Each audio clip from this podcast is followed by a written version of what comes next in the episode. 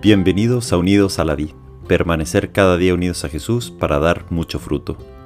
Sábado de la octava de Pascua, 15 de abril de 2023. Evangelio de nuestro Señor Jesucristo según San Marcos, capítulo 16, versículos del 9 al 15. Jesús, que había resucitado a la mañana del primer día de la semana, se apareció primero a María Magdalena, aquella de quien había echado siete demonios ella fue a contarlo a los que siempre lo habían acompañado, que estaban afligidos y lloraban. Cuando la oyeron decir que Jesús estaba vivo y que lo habían visto, no le creyeron. Después se mostró con otro aspecto a dos de ellos que iban caminando hacia un poblado, y ellos fueron a anunciarlo a los demás, pero tampoco les creyeron.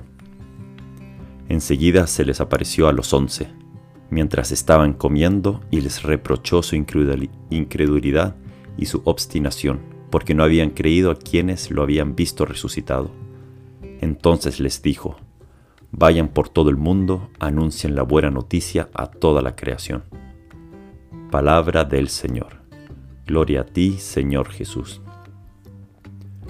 Cuando va terminando el invierno, el sol va pegando cada vez más fuerte sobre el frío que reinaba. Los días se hacen más largos y las noches más cortas. De a poco la nieve se va derritiendo. Los árboles comienzan a echar sus brotes, los pájaros comienzan a cantar con más alegría, los animales comienzan a moverse más y comienzan a dar crías, etc. Todo es un proceso paulatino que comienza con la duración más larga del sol y de su intensidad. Y así también es Dios con nosotros. En los discípulos vemos que había incredulidad, obstinación, el invierno del Viernes Santo les había pegado muy fuerte.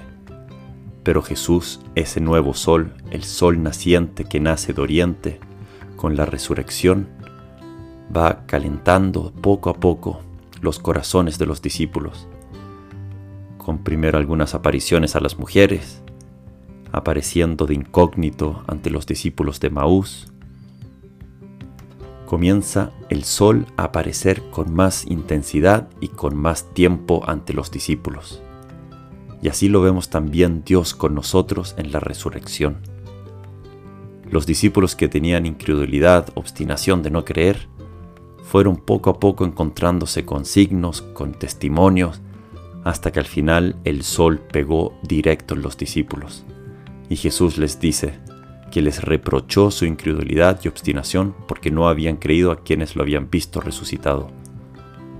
A veces el frío en nuestras almas, la potencia de, de habernos encontrado con el Viernes Santo, con la muerte, con el dolor, con el sufrimiento, hace que ese sol lo veamos un poco opacado.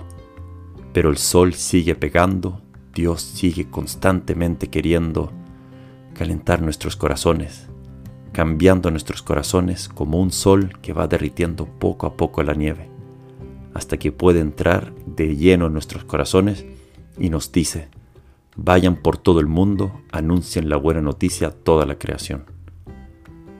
No es que Jesús nos castiga, no es que esté enojado por no creer o por no reconocer todos los días en que está constantemente intentando enamorarnos más de Él. Pero una vez que lo logra, nos envía el discípulo, el apóstol, es aquel que ha hecho la experiencia, es aquel que ha hecho la experiencia del amor de Dios, una experiencia tan fuerte que lo tiene que transmitir a los demás.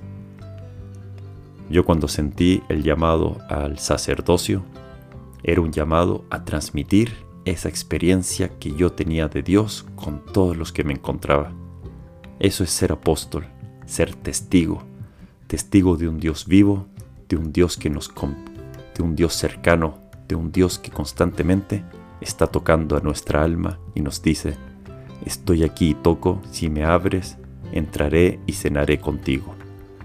Gracias Jesús por tu resurrección, gracias por ser un Dios vivo que sale a mi encuentro. Que Dios te bendiga.